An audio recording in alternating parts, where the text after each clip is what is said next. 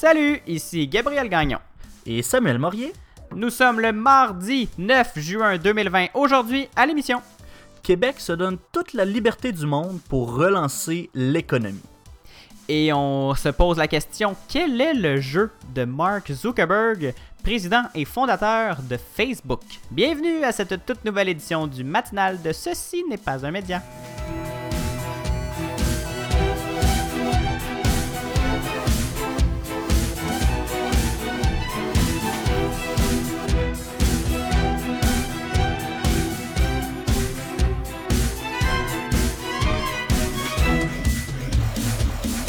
Bon mardi, Samuel. Allô? Comment vas-tu? Ça va pas pire, ça va pas pire. Écoute, euh, je te dirais quasiment comme hier. Les journées se suivent et se ressemblent. Ben, oui. ben, écoute, entre mon, mardi- entre mon lundi et mon mardi, il n'y a pas grande différence. Moi, t'avouer.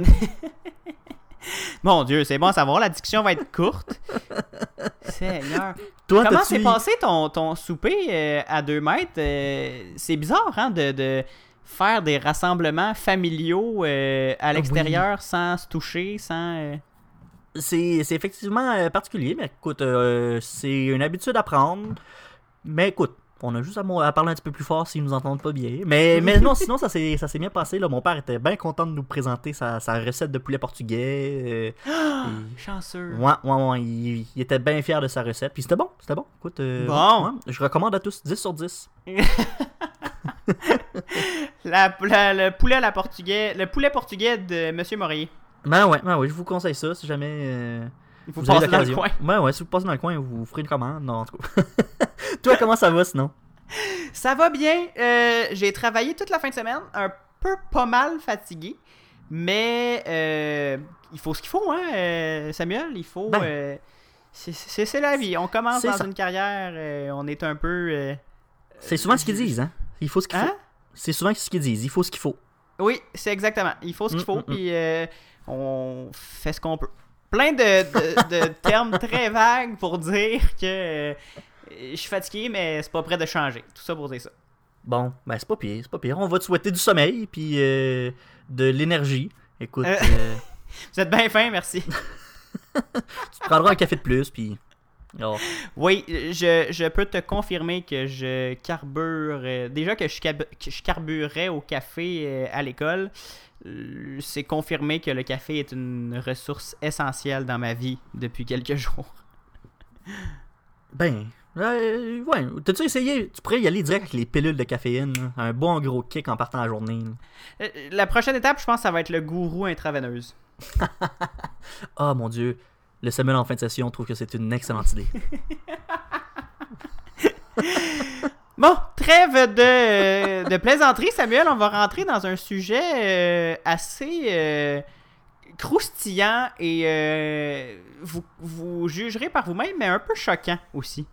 Ben oui, on parle d'économie, Gabriel, parce que pour relancer l'économie du Québec, qui était, on se rappelle, sur pause pendant trois mois, ben il va falloir beaucoup d'investissements. Puis comment est-ce qu'on fait pour donner un électrochoc au secteur privé, puis permettre de faire rebattre le cœur, en fait, de, refaire battre le cœur de cette économie-là. Et donc, on appelle l'État en renfort, la fameuse logique d'investissement public euh, quand ça va mal et d'investissement privé quand ça va bien. On la connaît bien, hein, cette euh, Mhm. logique-là. C'est pas la première fois qu'on l'utilise. euh, D'ailleurs, ça, se fait, ça se fait souvent, même, l'État qui investit dans des choses pour relancer, euh, donner un second souffle à l'économie. Et donc, ben, cette pandémie a causé, hein, on, on s'y attendait, un gros choc à l'économie mondiale. Et si on veut s'en sortir, ben, Québec aura pas le choix de créer de la demande intérieure. Par contre, la CAQ se donne beaucoup, beaucoup de pouvoir pour y arriver. Beaucoup, mais est-ce que trop? Ah, Là, je pose la question. J'ai pas de réponse. C'est une, c'est une recette bien connue des Québécois, Samuel, comme tu l'as euh, mentionné plus tôt. Jean Charest en était un grand admirateur. hein. Euh, en temps de crise, on construit au Québec. C'est comme ça qu'on se sort des crises économiques. Et justement, Québec est un énorme donneur d'ouvrages, entre autres via le ministère des Transports et celui de la Santé. Le, principal euh, donneur d'ouvrage au Québec, euh, au, au, gouvernement du Québec, en fait, c'est bien sûr le ministère des Transports. Et là, pour redonner un coup de pouce à l'économie, il faut investir et prendre le relais du privé, le temps qu'il reprenne sa place et un peu de vigueur. Et même si la coalition Avenir Québec peut pas être décrite là, comme un parti socialiste, hein, euh, je pense pas qu'on peut dire ça, ben, elle n'a pas le choix de dépenser l'argent public en ce moment et d'investir massivement dans l'économie. Ben, tous les gouvernements doivent agir pour combattre la crise économique qui, qui, qui, est le résultat de cette crise sanitaire. Et donc, ils devront tous, sans exception, investir dans des secteurs clés de leur économie. Puis, ben, au Québec, l'industrie de la construction, ben, c'est un secteur majeur. C'est vraiment énorme. Tu en as parlé. Le, ministère des Transports, de la Santé, c'est des gros c'est des, gros donneurs d'ouvrage, mais la construction, c'est vraiment gros. Euh, c'est un des, plus gros au Québec. Et par contre, ben, on en a parlé, hein, la CAC qui se donne des gros pouvoirs. Et là, quand on parle de gros pouvoirs, euh, ben, je vais te laisser. En fait, non, j'allais m'avancer sur quelque chose, mais je vais te laisser nous expliquer ces gros pouvoirs-là. Oui, Samuel, parce que ça inquiète beaucoup de gens. Hein. Tu avais l'air euh, d'aller euh, vers ça. Euh, ça inquiète beaucoup de gens, notamment les partis d'opposition, évidemment, je, devrais plus dire. Le projet de loi 61 de son petit nom donne un peu carte blanche au gouvernement pour agir comme bon lui semble et dépenser un peu où il veut sans trop de bâtons dans les roues. Euh, si euh, tu étais au gouvernement, Samuel, probablement que tu dirais en ce moment, mon Dieu, je vis le rêve. Mais euh, quand on est de l'autre côté, ben on se dit, oh mon Dieu, ils vivent le rêve et je suis pas sûr que c'est une bonne idée. Premier élément choc, Samuel, le gouvernement pourra déroger à sa guise à la loi sur les contrats des organismes publics, et ce pendant deux ans. Il n'y aura pas à se plier à la règle du plus bas soumissionnaire, pourra conclure des contrats de gré à gré sans restriction et apporter tout autre changement qui jugera utile aux dispositions de la loi sur les contrats. Ça part bien. D'un coup de baguette, magique comme ça, la CAC pourra choisir des entrepreneurs, peut-être des amis, peut-être des firmes qu'elle connaît bien, peut-être des donateurs du parti, qui sait? Ils vont pouvoir choisir des entrepreneurs pour faire avancer ses projets. L'opposition a évidemment hurlé en mhm. affirmant que Québec se magasinait une deuxième commission Charbonneau et qu'on revient un peu, et c'est pas la première fois qu'on fait cette comparaison, euh, cette comparaison-là avec le gouvernement de François Legault, qu'on revient un peu à l'ère de Duplessis. Euh, on en a parlé, euh, j'ai vu plusieurs images des fameux memes sur les réseaux sociaux de quand la CAQ a été élue puis qu'elle présentait des projets de loi très très très nationalistes. on a un peu l'impression que on joue dans le, le, On tire des feuilles, on arrache des feuilles du playbook de Duplessis. D'ailleurs, euh, François Legault l'a lui-même avoué que les nouveaux projets, par exemple, de construction de maisons des aînés, sont presque tous. Puis là, je, vous l'entendez un peu, ça me fait, ça me fait rire tellement c'est gros.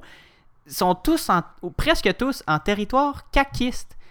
Comme une sorte de retour aux routes pavées dans le village en échange de votes. Ouais. c'est vrai, ça ressemble un peu à ça. Ou comme c'est exactement ça. Ben oui, il donnait des frigos en disant ah, Je vous donne des frigos, euh, d'électricité, puis euh, en échange, votez pour moi. Ouais, ça, ressemble un peu à ça, effectivement. Puis là, maintenant, je reviens sur une affaire. Tu nous as dit que ça, c'était le premier élément choc. Donc, suspendre les règles d'appel d'offres, ça veut dire que c'est pas assez. On a d'autres choses. On s'en va même plus loin que ça dans ce nouveau projet de loi-là. Eh oui, ça a l'air que c'est pas assez, Samuel. Euh, il y a des nouvelles règles d'expropriation aussi qui sont calquées sur celles imposées pour le REM, le réseau, euh, électrique métropolitain, réseau express métropolitain, je me souviens jamais qui euh, limiteront les contestations judiciaires. Le gouvernement pourra rendre inapplicables des pans de la loi sur l'aménagement et l'urbanisme et juste comme ça, euh, faire fi des schémas d'aménagement des municipalités. Donc, si le gouvernement dit je construis une maison des aînés dans ce quartier, ben la ville, en théorie, euh, n'aurait rien à dire. Le gouvernement dit ben non, c'est dans la loi, je peux faire ce que je veux. En d'autres mots, Samuel, Québec pourra faire justement ce qu'il veut où il veut et pourra construire des bâtiments ou des projets d'infrastructure comme bon lui semble. Le projet de loi 61 euh, permettra à 202 projets qui sont déjà compris dans le Plan québécois des infrastructures, le PQI, de bénéficier des mesures d'accélération. On retrouve euh, beaucoup de projets sur- pour le réseau de la santé, dont justement 38 maisons des aînés, ainsi que des écoles. On énumère des projets routiers, ce qui déplaît bien sûr au groupe écologiste. Samuel, tu euh, Mhm, n'en seras ben pas oui. surpris. Mais aussi des grands projets majeurs de transport collectif, comme le tramway sur la rive sud à, à Longueuil, ou le prolongement du REM vers le nord et la fameuse ligne bleue du métro. Dans ma tête, moi, c'était déjà attaché, ce projet-là. On dirait qu'on est. C'est jamais attaché tant qu'il n'est pas construite, euh, cette ligne-là. Le président du Conseil du Trésor a justement présenté cette liste comme un élément, un élément pardon, rassurant. On saurait ainsi à quoi ses pouvoirs exceptionnels sont limités. Donc, c'est pas pour tout et n'importe quoi qu'on crée cette loi-là et qu'on suspend des règles. C'est pour une liste précise de ce que je comprends. Oh là, Samuel, ne te fais pas avoir, hein? Ah, je me suis fait avoir? Bon. Oui, le gouvernement a bien sûr bien pris soin d'intégrer dans son projet de loi un bout de texte qui semble euh, totalement anodin, mais qui donne encore une fois énormément de pouvoir. Le petit bout de texte dont je te parle explique que les mesures d'exception peuvent s'étendre, si le gouvernement le souhaite, à tout autre projet d'infrastructure publique, qu'il soit ou non dans la liste. Fait que dans le fond, la liste, ça sert à rien. C'est tout. Oh, ouais, c'est ça. La là. liste, c'est plus des priorités, puis si on a besoin d'autre chose, on y va aussi. Ex- Exactement, c'est bien résumé. Samuel, tu seras pas surpris d'apprendre que l'opposition a réagi euh, et assez fortement. Il y a par exemple le député André Fortin, un député libéral, qui dit, je le cite, On veut rendre permanent l'état d'urgence sanitaire et réduire les études environnementales, exproprier des citoyens, accorder des contrats sans appel d'offres, outrepasser des conclusions de la commission Charbonneau. L'état d'urgence sanitaire, ce n'est pas un buffet à volonté. La ministre de la Santé ne peut pas s'en servir comme elle veut. Parce qu'un autre pan majeur de cette loi, c'est que le gouvernement s'autorise à laisser en vigueur l'état d'urgence sanitaire pendant le temps qu'il le veut, jusqu'à ce qu'il en décide autrement. Ah bon? Ah bon? Ok. C'est ça, c'est drôle ça. Plus, tu m'en parles, on dirait, plus il y a des petits, trucs qui me disent. euh, des, pas des petits flags, mais des petits points qui, qui viennent me chicoter un peu.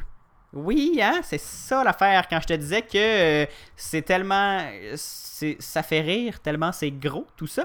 Parce que l'état euh, d'urgence sanitaire, Samuel, en ce moment, il faut comprendre qu'elle est renouvelée aux 10 jours pour une autre période de 10 jours. C'est dans la loi sur les mesures d'urgence. Et là, le gouvernement voudrait modifier cette loi-là pour lui permettre d'avoir les coups des franches et ne pas avoir à remplir toute la paperasse à faire des décrets à chaque 10 jours. C'est vrai que ça devient assez complexe, mais de la rendre euh, de la rendre active ad vitam aeternam, c'est un peu bizarre, un peu suspect. Certains membres de l'opposition disent euh, oui, c'est bon de ne pas renouveler à chaque fois. Là, on peut peut-être le renouveler pour un mois, qui, qui sait, mais jusqu'à la, fin des temps, je suis comme pas certain. Mais ça sera pas jusqu'à la fin des temps, Samuel. On n'est pas dans un état totalitaire, là, euh, du moins jusqu'à preuve du contraire. Mais euh, c'est jusqu'à ce que le gouvernement décide que c'est fini, on serait en état d'urgence sanitaire. Il y a euh, Gabriel Nadeau-Dubois, bien sûr, le député de Québec solidaire, co-porte-parole de Québec solidaire, qui a aussi réagi. On va aller l'écouter. C'est trop important pour qu'on fasse ça de manière précipitée. J'offre toute notre collaboration, mais la collaboration, c'est comme la danse, il faut être deux pour que ça fonctionne. Le député de QS a aussi ajouté les règles qu'on a mises en place après la commission Charbonneau, c'est pas juste de la paperasse niaiseuse, ce sont des règles pour protéger l'argent du monde. Parce que c'est ça qui inquiète Samuel dans ce projet de loi-là, c'est qu'on on retourne aux bonnes vieilles années où le gouvernement faisait ce qu'il veut et n'avait pas de, compte à rendre à personne, même si c'est justement l'argent du monde qu'il gère. Et là, si euh, tu t'es pas au bout de tes surprises, Samuel, parce que ce projet de loi-là ne touche pas uniquement aux infrastructures. On parle aussi d'alcool dans les restaurants, de livraison d'alcool, d'éviction interdite pour les PME qui ne peuvent pas payer leur loyer jusqu'en août, de justice. Québec là, vraiment presque tout mis dans un seul projet de loi qui modifie beaucoup d'autres lois. Et petite parenthèse, Samuel, concernant l'alcool, le gouvernement propose euh, de donner une bouffée d'air euh, aux restaurateurs en permettant à, ceux qui n'ont pas de flotte de véhicules de livrer de l'alcool pour accompagner leur repas par l'entremise d'intermédiaires comme Uber Eats ou Dash. Et euh, l'obligation de servir un repas avec toute consommation d'alcool sur place est également éliminée. Mais on s'entend que ça n'a pas vraiment d'impact sur Mhm. les infrastructures. C'est économique, oui, mais est-ce qu'on avait vraiment besoin de ça dans un projet d'infrastructure? La question se pose. C'est vraiment un énorme projet de loi, Samuel. Ouais, c'est c'est un gros projet de loi, puis là, tu ne l'as pas dit encore, mais on est supposé adopter. On veut adopter ce projet de loi-là quand? Euh, avant la période des vacances d'été, Samuel. Oh, ok, c'est comme là, là. Et oui, parce que la- l'Assemblée nationale ne siégera plus à partir du 12 juin. Je laisse ça comme ça. Mais tu finis François? Legault Ok. a quand même exclu... Qu'est-ce que t'as dit? J'ai pas entendu? Je, pe- je pensais que tu me disais, euh, je laisse ça de même, je finis ça comme ça. J'étais ben- genre, bon, ok. non, non, non. Le... J'ai d'autres informations pour vous, Samuel. Euh, Merci. François Legault exclut le baillon. Euh, fais un petit calcul, Samuel. On est le 9 juin. Le projet de loi est en train d'être lu. Il y a des, la- les commissions parlementaires qui euh, se font aller là, euh, comme, on- comme ils peuvent, comme elles peuvent. Mais on n'ira pas en baillon et on veut passer ça le 12 juin. Euh, on s'entend que c'est un peu une forme de, de baillon de dire on veut passer ça le 12 juin, euh, sinon il n'y en aura pas de projet de loi pour la relance économique. C'est un baillon déguisé parce que l'opposition aura peut-être pas le choix de, de lâcher prise et de, de, laisser aller ce projet de loi-là. Mais pour calmer quand même la grogne de l'opposition, le premier ministre a quand même accepté de convoquer la vérificatrice générale en commission parlementaire à la demande de la nouvelle chef libérale Dominique Anglade. Et là, je veux vous rappeler que la VG avait blâmé sévèrement le ministère des Transports la semaine dernière. Selon elle, je vous en avais parlé là, dans, une, dans l'émission Express de la semaine dernière. Euh, selon la VG, le ministère des Transports est incapable, une fois sur deux, de respecter des- les budgets initiaux. Et là, on lui donnerait encore plus de pouvoir et de liberté. J'ai comme euh, l'impression que ça va virer sur le côté, cette affaire-là. Ouais, hein, un ministère qui est euh, en plus au cœur de la relance économique, euh, ouais, ça, ça augure bien. Hein? On- bon, on va voir ce que, ce que ça va donner. On va voir si les députés vont se mettre d'accord sur ce nouveau projet de loi qui est euh, énorme. Merci beaucoup, Gabriel, de nous avoir euh, tout décortiqué ça. Ça fait plaisir. On prend une courte pause au retour. Gabriel, tu nous parles de quoi? de Facebook et de Mark Zuckerberg. Qu'est-ce qui se passe dans la tête du président du plus gros réseau social de la Terre en ces temps de crise? Ouais, on va jaser de ça. Restez avec, avec nous. Vous écoutez le matinal de Ceci n'est pas un média. Gabriel Gagnon et Samuel Morier analysent et discutent de ce qui vous touche. Pour aller plus loin que les manchettes, abonnez-vous sur votre plateforme de podcast préférée, visitez le ceci n'est pas un média.com, partagez les épisodes et écrivez-nous sur Facebook et Instagram. Et on aime aussi recevoir 5 étoiles sur la balado de votre iPhone. Le matinal de Ceci n'est pas un média, du lundi au jeudi dès 7h en balado et dès 9h à CFAC 88.3. Vous écoutez le matinal de Ceci n'est pas un média avec Samuel Morier et Gabriel Gagnon.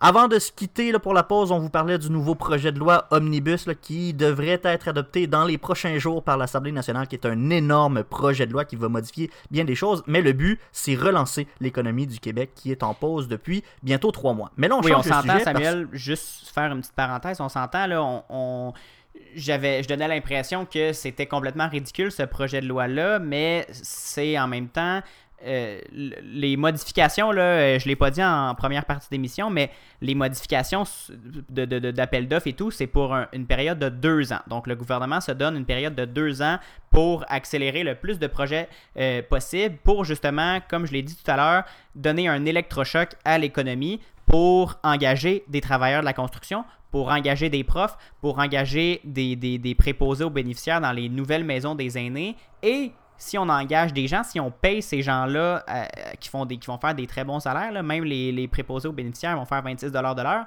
le, le- ça a l'air très péjoratif de la façon que je l'ai dit. Là. Je, me, je viens de, me- de m'entendre par la bande, mais c'est pas ça du tout que je voulais dire. Mais euh, donc, si on paye ces gens-là d'une très bonne façon, ben eux vont, ces gens-là vont pouvoir dépenser dans l'économie au Québec et euh, donner un, un autre coup de pouce euh, plus naturel à- au secteur privé. Donc, le gouvernement se donne deux ans pour euh, euh, construire le plus de choses possible et justement donner un bon boost euh, à l'économie. Comme si on boostait une voiture, là, ça prend beaucoup, beaucoup de jus. On tourne un peu les coins ronds. hein. On n'est jamais, on bouge jamais un auto. euh, euh, en sachant toujours tout ce qu'on fait. hein. On met des fils, on part les deux voitures, on part une voiture, puis on espère que ça marche. C'est un peu ça que le gouvernement tente de faire en se donnant beaucoup de pouvoir. C'est inquiétant. Euh, oui, il va, falloir vérifier beaucoup de choses si le gouvernement euh, respecte ses responsabilités, mais euh, on va falloir passer par un- une période euh, intensive de relance économique si on veut retrouver un rythme de croissance, euh, le rythme de croissance qu'on avait il y a seulement quelques mois. C'est une précision que tu fais bien d'apporter, Gabriel, parce que je pense que avec toutes les informations, on s'est peut-être un peu perdu, mais euh, je pense que effectivement, le gros du projet qu'il faut retenir, c'est l'objectif repartir l'économie. Mais là, on met tout ça de côté, politique québécoise, relance de l'économie, c'est plus de ça qu'on parle parce que Mark Zuckerberg, qu'est-ce qui Oui. se passe avec lui, président fondateur de Facebook? On jase de lui là euh, dans l'actualité récemment, là, dans les derniers jours. Ça, ça a parlé de lui? Ben, il est euh, rarement pas dans l'actualité ces temps-ci. C'est bien vrai, ça. euh, remarqueras. Euh, Mark Zuckerberg, qui est justement le fondateur euh, du réseau social le plus gros de la Terre, ben, fait parler de lui ces temps-ci, pas pour nécessairement les bonnes raisons. Dernièrement, Twitter avait signalé des tweets de Donald Trump comme euh, faisant apologie de la violence et avait aussi euh, fact-checké les. C'est quoi le, le- Vérifier les faits? Je sais pas c'est quoi le terme français pour fact-checker. Euh, avait fait une vérification des faits sur un, un tweet de Donald Trump qui disait que le, vote par correspondance allait mener à une fraude immense pour les élections de novembre 2020. Et euh, Twitter, justement, avait réagi euh, rapidement et assez fortement. Là, je pense que euh, Twitter est à bout que le président des États-Unis. Mon Dieu, j'ai, euh, va- je vais couper ça, j'ai raté. Euh, T'es-tu encore là? Oui, je suis encore là. Excuse-moi. Et euh, je pense que Twitter est à bout de voir euh, le président des États-Unis, Donald Trump, agir de la sorte sur son Ouais. réseau social. Je pense pas qu'il y a juste Twitter qui est à bout. On, on voit de plus en plus de personnes aussi réagir. euh, Ben, je pense qu'on les tous, hein, bien honnêtement. Ouais. Bon, on en a notre troc, là. mais euh, on s'égare un peu, mais justement, Twitter est à bout et là réagit euh, quelques mois avant les élections pour euh, marquer le coup et pour aussi montrer que sa, plateforme ne peut pas être utilisée comme euh, bon le semble au président, comme bon lui semble au président. Sauf que le président Donald Trump a fait sensiblement les mêmes commentaires, c'est à peu près du copier-coller, là, euh, sur le vote par correspondance et sur les manifestations. Je vous rappelle que le vote par correspondance, là, on a bien compris, sur le- les, tweets et les, publications Facebook pour apologie de la violence euh, dont Twitter, euh, c'est ce que Twitter avait expliqué. C'est des tweets qui présentaient, qui parlaient des manifestations qui ont lieu en ce moment aux États-Unis pour réclamer une justice, que justice soit faite pour George Floyd, George Floyd et pour aussi euh, s'assurer que les, les Noirs aient juste, euh, puissent vivre simplement de, de Mhm. façon euh, sécuritaire et euh, sereine et respectueuse. Donc, euh, ces, manifestations, ces manifestations-là ont lieu partout au pays. Ça l'a viré à quelques endroits en émeute. Et le président des États-Unis, euh, qui est gardien de la Constitution des États-Unis et donc euh, de la liberté d'expression et de la liberté de rassemblement, etc., etc., je le rappelle, a euh, euh, exprimé sur Twitter son mécontentement en expliquant que si les gens commencent à faire des émeutes et à briser des, des- des- des devantures de magasins et à voler leur contenu, le- la garde nationale et l'armée allaient se mettre à tirer sur ces gens-là. En anglais, c'était euh, When loot- looting goes, shooting goes ou quelque chose comme ça. Donc, il incitait littéralement l'armée à tirer sur les citoyens américains. Ben, c'était clairement une menace, en fait, qu'il faisait aux manifestants. Si vous continuez à faire du grabuge, ben, moi, j'envoie l'armée vous tirer dessus. C'est un peu ça le message qu'il envoyait, qu'il avait mis, puis c'est ce qui avait pas plu à Twitter à la base. C'est ce qui avait pas plu à Twitter à la base. C'est ce qui a fait que euh, Twitter a signalé son tweet euh, et a euh, diminué la portée du tweet sur son réseau social tout en le gardant, le gardant en ligne parce que je pense que l'idée de- derrière ça est bien. là. C'est quand même le président des États-Unis. Ses paroles ont un poids. Euh, donc, de supprimer simplement le tweet, c'était pas la ça serait pas la meilleure idée. Mais d'agir comme ça, je pense que oui. Et de- du côté de Facebook. Ben, c'est ça, parce que là, on parle beaucoup de Twitter, mais je voulais savoir, Facebook, Mark Zuckerberg, ça reste quand même le, le- notre sujet. Qu'est-ce qui, se passe de, de ce côté-là? Pourquoi ça, ça fait réagir? Pourquoi on en parle euh, dans, dans l'actualité de Mark Zuckerberg et de Facebook? Ça, Parce y a-tu que- eu une espèce de bataille un peu semblable avec Twitter, euh, entre Twitter et Donald Trump? Ben, c'est ça l'affaire, c'est que non, Samuel. Bon. Euh, les, les messages ont. Des, les des messages quasi identiques ont été publiés sur euh, Facebook. Et justement, Facebook n'a absolument rien fait contre ces publications-là. Alors que la population des États-Unis est complètement divisée et que les- des, manifestations euh, très chaudes ont lieu dans, les, dans toutes les rues du pays, ou presque, là. Et Facebook n'a rien fait, a refusé de euh, retirer la publication, a refusé d'ajouter une mention euh, pour dire que c'était justement de l'apologie de la violence ou pour corriger les faits ou pour rassurer le- le- les gens pour dire que Facebook, ne, même s'il ne cautionne pas ces, euh, ces messages-là, ben les laisse parce que c'est le président des États-Unis qui le dit puis que ça a un poids pour l'électorat américain. Au contraire, Facebook a essayé de se montrer comme le plus grand défenseur de la liberté d'expression en affirmant que euh, c'était pas à lui de c'était pas au réseau social de déterminer ce qui est vrai, ce qui est pas vrai euh, dans le cadre d'un débat politique comme celui-là, que c'était que c'était pas à lui d'agir en, boussole morale, plein de- d'espèces d'inepties vides pour dire on veut pas toucher à ça, on ne veut pas s'approcher. On, a- on dirait qu'en fait que Facebook ne veut simplement pas attiser la colère de Donald Trump euh, pour une pour une, chose qu'on pour une raison qu'on ignore parce qu'on s'entend que Facebook a, a peu d'intérêt fondamentalement à se, se Mhm. coller à Donald Trump parce que Donald Trump veut euh, a, parlé de, retirer la section 230 d'un proj- de- de- d'une loi du Congrès qui fait que les réseaux sociaux ne sont pas responsables euh, de, ce qui est publié sur leur contenu, c'est les auteurs. Donald Trump veut retirer ce bout-là, de, ce, bout de, loi-là, mais ça toucherait aussi Facebook. Donc, on dirait qu'il qu'il joue à un espèce de jeu de funambule, mais qui ne fonctionne visiblement pas parce que là, on est en train de se mettre à dos presque, euh, en fait, une grande partie de la population américaine qui se dit, ben là, on, voit Twitter agir d'une façon euh, modérée, euh, qui semble plaire. Et d'un autre côté, on, Facebook, qui est le meilleur exemple d'immobilisme euh, sur le web, c'est assez flagrant. Ben, c'est ça, c'est que on dirait que Facebook ne veut pas assumer aucune responsabilité dans, dans tout ça. Bon, c'est peut-être dû au fait qu'on veut pas attirer effectivement les foudres de Donald Trump, mais là, il faut se poser la en fait, du côté de Mark Zuckerberg puis de Facebook, il faut se poser la question qui est-ce qu'on est mieux de se mettre à dos là, dans, ce, dans cette question-là? Est-ce qu'on est mieux de euh, se mettre à dos Donald Trump qui, qui est fâché puis qui va menacer de changer les lois comme on a fait avec comme il a fait avec Twitter ou tu veux te mettre à dos euh, les manifestants, la population, l'opinion publique en général? Il me semble le calcul se fait un peu vite dans ma tête. Mais.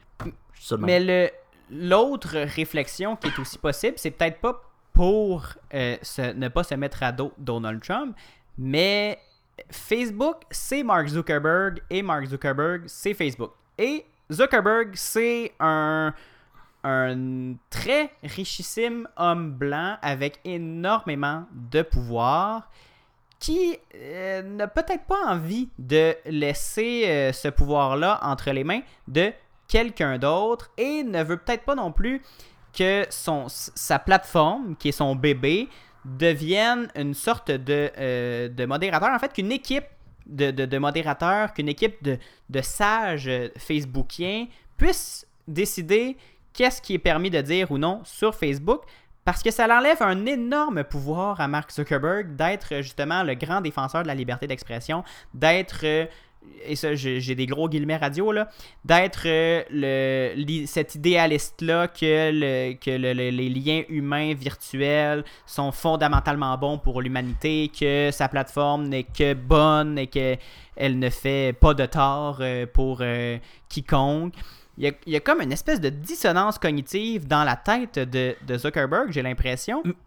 Mais j'ai aussi l'impression, corrige-moi si je me trompe, mais j'ai aussi l'impression qu'on on a déjà eu ce genre de débat-là avec Facebook dans le, le- le dossier des fausses nouvelles. Bon, c'est sûr que c'est pas tout à fait euh, le- le- la même chose, on parle pas exactement de la même affaire, mais il me semble que on s'est à ce moment-là aussi questionné sur le rôle de Facebook dans la propagation des fausses nouvelles.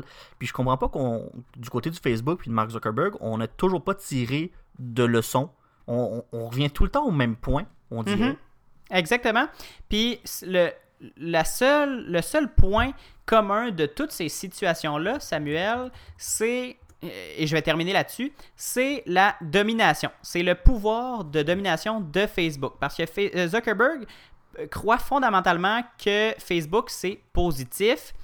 Et c'est pas nécessairement parce qu'il croit que les relations qu'on crée sur Facebook, c'est positif. C'est parce que Facebook a énormément de pouvoir et ça, c'est quelque chose qu'il adore. Euh, Zuckerberg, euh, dans les meetings, dans les, dans les réunions euh, qui, qui réunissaient presque tous les services de la compagnie, presque tous les employés de la compagnie, Zuckerberg mentionnait toujours la domination de Facebook. C'est pas un terme euh, que, j'invente ou que c'est vraiment le terme domination qui était utilisé et ça, ça prouve, ça montre beaucoup de choses.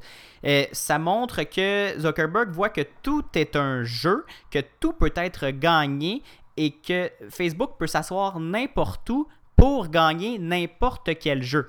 Et là, quand Donald Trump fait des commentaires qui sont jugés euh, néfastes pour le débat public, qui sont jugés euh, comme apologie de la violence, qui sont jugés trompeurs, mais le fait que Facebook ne réagisse pas, c'est justement un- un- une, preuve qu'il domine ce qu'il peut dominer parce que Facebook, parce que les médias n'ont pas le choix de parler de Facebook, parce que les médias n'ont pas le choix de parler des publications de Donald Trump et parce que Donald Trump n'a pas le choix d'utiliser Facebook pour, euh, pour, pour parler à, à ses électeurs Mhm. et à sa base électorale. Donc Facebook a, a tout à gagner dans, dans sa vision des choses, à- à- à- dans la vision des choses de l'entreprise. C'est vraiment leur, c'est la deuxième fois que j'utilise ce, terme-là dans, dans les deux dernières émissions, mais c'est vraiment leur playbook de, de, de, de, de dominer tout ce qu'ils peuvent dominer pour dominer encore plus. Ben merci Gabriel de nous avoir fait cette réflexion-là sur le, le rôle des, des- de modérateurs, si on veut, qu'ont les, les réseaux sociaux dans, dans cette espèce de débat euh, public qu'on a en ce moment. C'est une question qu'on se pose, sur laquelle on, on doit se réfléchir, à laquelle on doit réfléchir en tant que société. On n'a pas de réponse, on va voir comment ça va se, se jouer, mais euh, c'est une bonne réflexion qu'on se doit d'avoir. Merci beaucoup, euh, Gabriel. En même temps, on n'est pas dans la tête de, de Mark Zuckerberg, donc tout ce qu'on peut faire, c'est analyser ses faits et gestes, ce qu'il dit et ce qui est public. Ouais. C'est un homme très privé. Donc, Mhm. euh, je me suis permis cette analyse-là, mais je me suis basé sur plusieurs textes que j'ai lus au fil euh, du temps et euh, le- ce point commun-là de la domination et de l'intérêt de Zuckerberg et, et- et Facebook et Facebook et Zuckerberg, vice-versa, ça revient tout le temps. Et je ne veux pas dire que Zuckerberg, c'est euh, le même genre de personne que Donald Trump, là, en faisant ce- le rapprochement des deux tout à l'heure. C'est vraiment, je pense vraiment que c'est un, un jeu de, de pouvoir et de s'assurer que Facebook reste la force euh, principale sur le web. Merci. Ça fait plaisir. C'est ce qui conclut, Samuel. On, on a beaucoup parlé dans ce show-là hein, de, Oui. de, de, de- de sujets qui sont euh, pas, euh, pas, vraiment très, très, très intéressants, mais pas peu. euh, pas, pas simple. C'est ça que je voulais dire. Pas simple. C'est- complexe, effectivement, les, les enjeux que tu as soulevés aujourd'hui, Gabriel. Je pense que euh, on a bien commencé notre journée aujourd'hui. On va laisser les gens se remettre de leurs émotions. Oui, puis en attendant euh, qu'ils se remettent de leurs émotions, ben, je vais leur rappeler qu'on recommence demain. On va leur reparler d'autres sujets euh, aussi palpitants les uns que les autres dès demain. Oui, et là, Sacha Coyo-Lemire qui va nous offrir aussi euh, ses euh, éditos dans les prochaines émissions. Ne manquez pas ça. Merci beaucoup, Gabriel, et on se donne rendez-vous demain, 7h en balado, 9h à Sherbrooke, à CFAC 88.3. Et on se retrouve bien sûr sur le web, sur Facebook, sur Twitter et sur Instagram. Et évidemment, au ceci n'est pas un média.com. Samuel, on se reparle demain et on invite Sacha. Oui, à demain.